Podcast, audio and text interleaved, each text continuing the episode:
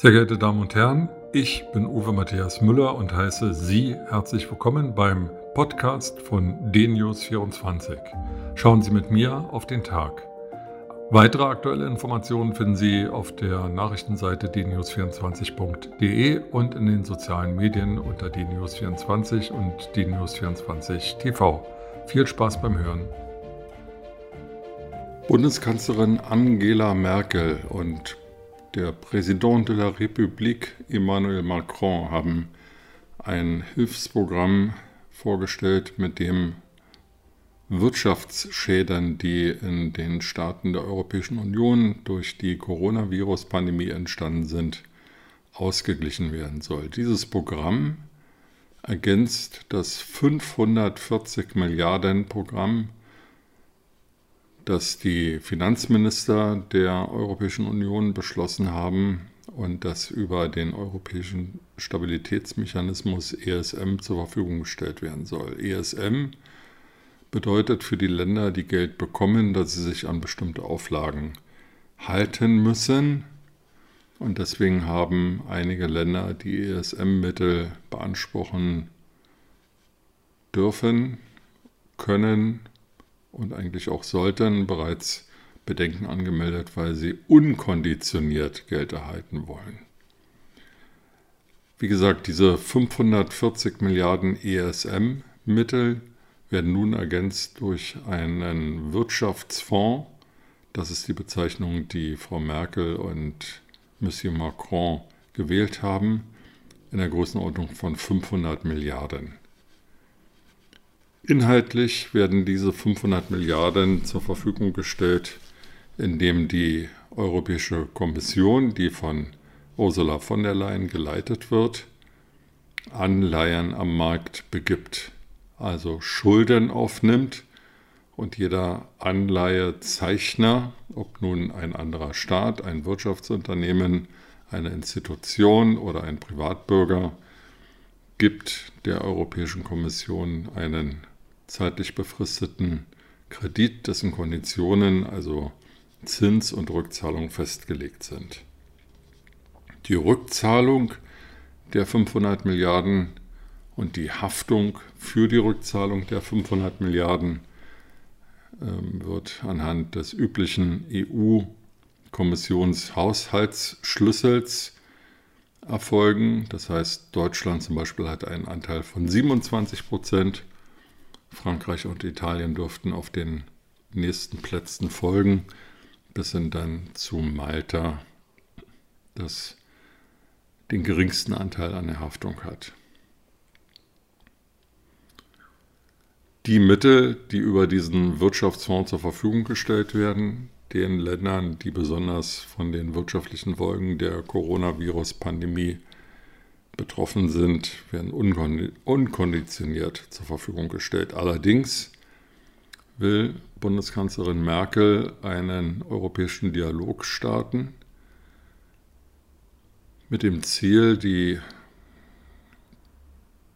vertraglichen Grundlagen für die Europäische Union zu verändern. Das heißt, oder das kann heißen mehr Einfluss für Deutschland, das kann heißen Aufgabe des Einstimmigkeitsprinzips, was auch immer. Jedenfalls sagte sie in der Pressekonferenz, die sie virtuell gemeinsam mit Präsident Macron abhielt, dass die Europäische Union reformiert werden soll und dafür seien die 500 Milliarden ein guter Preis. So viel zu den verkündeten Fakten. Seit dieser Pressekonferenz und der Ankündigung des Wirtschaftsfonds stellt sich mir die Frage, was eigentlich der Unterschied zwischen diesem Wirtschaftsfonds und den bis gestern verteufelten Eurobonds ist.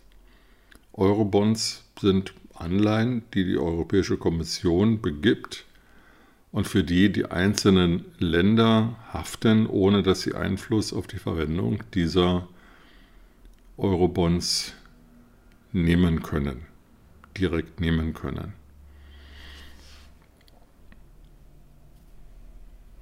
Ich persönlich halte Eurobonds jetzt nicht für das Teufelswerkzeug, weil die Europäische Kommission wird kontrolliert durch ein durch die EU-Bürger gewähltes Europäisches Parlament. Und die Mitglieder der Kommission werden von den Ländern, die die Europäische Union bilden, entsandt. Das ist ein dem amerikanischen parlamentarischen System nicht unähnliches Konstrukt.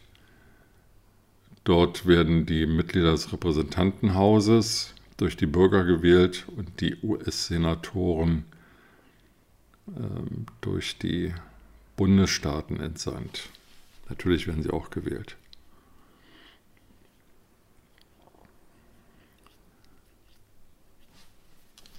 Ich finde den Einstieg in das Eurobond-System, ich sagte es bereits, nicht so schlimm, wie einige aus ideologischen Gründen dies sehen, wundere mich aber dennoch über den mangelnden Mut, Eurobonds auch Eurobonds zu nennen. Sicherlich soll insbesondere in Deutschland, aber auch in anderen nordischen Städten, Staaten, die bisher Eurobonds abgelehnt haben, dieser Begriff tunlichst vermieden werden, um keine weiteren politischen Widerstände aufzubauen. Aber politische Widerstände muss man halt überwinden, indem man argumentiert und die Menschen überzeugt. Etwas, was so ist, wie es ist, nur anders zu nennen, in der Hoffnung, dass dann schon niemand erkennt, dass es das ist, was es ist, ist scheinheilig und verwerflich und fällt denen, die guten Willen zeigen wollen, am Ende auf die Füße.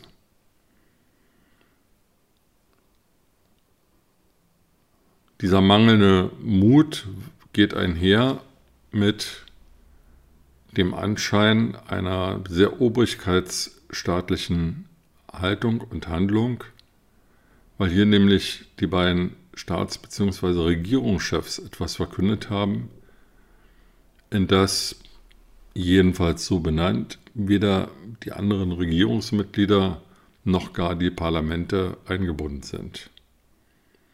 Im Falle von Bundeskanzlerin Angela Merkel ist dies besonders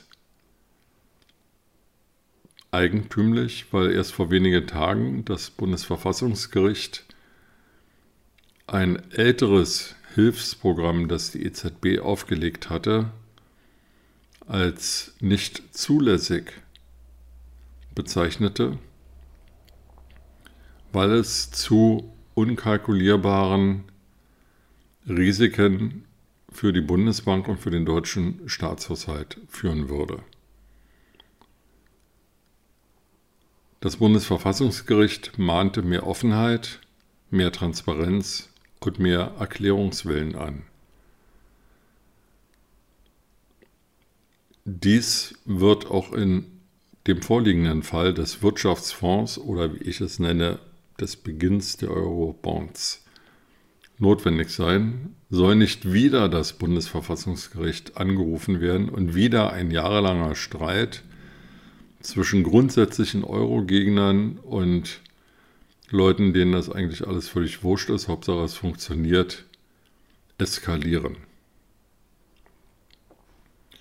Wir sollten uns unter dem Strich immer klar machen. Erstens, für die europäische Wirtschaft ist der EU-Raum der größte Handelspartner. Alle Maschinen, alle Autos, alles, was wir in unseren Fabriken und Manufakturen herstellen, geht, wenn es in den Export geht, zum größten Teil in die EU. Und wenn es den anderen EU-Staaten wirtschaftlich gut geht und die Menschen dort deutsche Produkte kaufen können, geht es der deutschen Wirtschaft gut. Zweitens reden in diesen Tagen Politiker, die Tourismusbranche auch hier auch in den News 24, aber eben die Politiker und die Medien viel über Sommerurlaub, Reisefreiheit, Urlaubsgefühle. Alle, die etwas älter sind, werden sich daran erinnern, dass diese Reisefreiheit und diese Urlaubsgefühle oft getrübt wurden durch kilometerlange Staus an den Grenzen und Grenzkontrollen, deren Sinn man kaum erkennen konnte, die aber die Fahrt von A nach B verlangsamten und aufhielten. 1985 hat das Abkommen von Schengen, einem kleinen Dorf im Dreieck zwischen Luxemburg, Frankreich und Deutschland, diese Reisefreiheit innerhalb Europas wesentlich beflügelt. Die allermeisten Mitgliedstaaten der Europäischen Union verlangen heute von den Bürgern, wenn sie von einem Land ins andere reisen, keine Grenzkontrollen. Es gibt keine Schlagbäume, keine kilometerlangen Staus. So war es auf jeden Fall vor der Flüchtlingskrise und auf jeden Fall vor der Coronavirus-Pandemie-Krise. Und man muss kein Geld umtauschen. Will man an seinen geliebten Ballermann reisen, dann tut man das für relativ wenig Geld und kann sein Bier am Ballermann mit Euro bezahlen. Will man nach Milano Maritima, um sich dort an den Adria Grill zu legen, kann man seine Strandbude und sein Strandplätzchen, seinen Strandsonnenschirm mit Euro bezahlen, nicht mehr mit Lire. Das sind alles ganz große Vorteile, ganz große Annehmlichkeiten, die man sich immer wieder vor Augen führen muss, die auch ein Teil des Erfolges der Europäischen Union sind, die jeder Bürger spüren kann. Und bei allem Wahnsinn, der uns manchmal von der Bürokratie in Brüssel beschert wird, bleibt doch festzuhalten, dass die Bürokratie gelenkt wird von den Kommissaren und die Kommissare werden benannt von den Staaten. Das heißt, es handelt sich hier nicht um eine autonome, abgehobene, außerirdische Veranstaltung in Brüssel, sondern Sowohl das Europäische Parlament als auch die Staaten haben genügend Einwirkungsmöglichkeiten auf die Kommission und könnten dort Blödsinn verhindern, tun es aber oft nicht, weil sie es nicht für wichtig halten und reagieren erst, wenn die Aluhüte auf den Wiesen vor dem Reichstag rumpöbeln. Kommen wir zurück zu den Eurobonds. Und nehmen wir den Aspekt, den Frau Merkel gestern in einem Halbsatz nur erwähnte, nämlich die jetzt beginnenden Gespräche über eine Reform der Europäischen Union.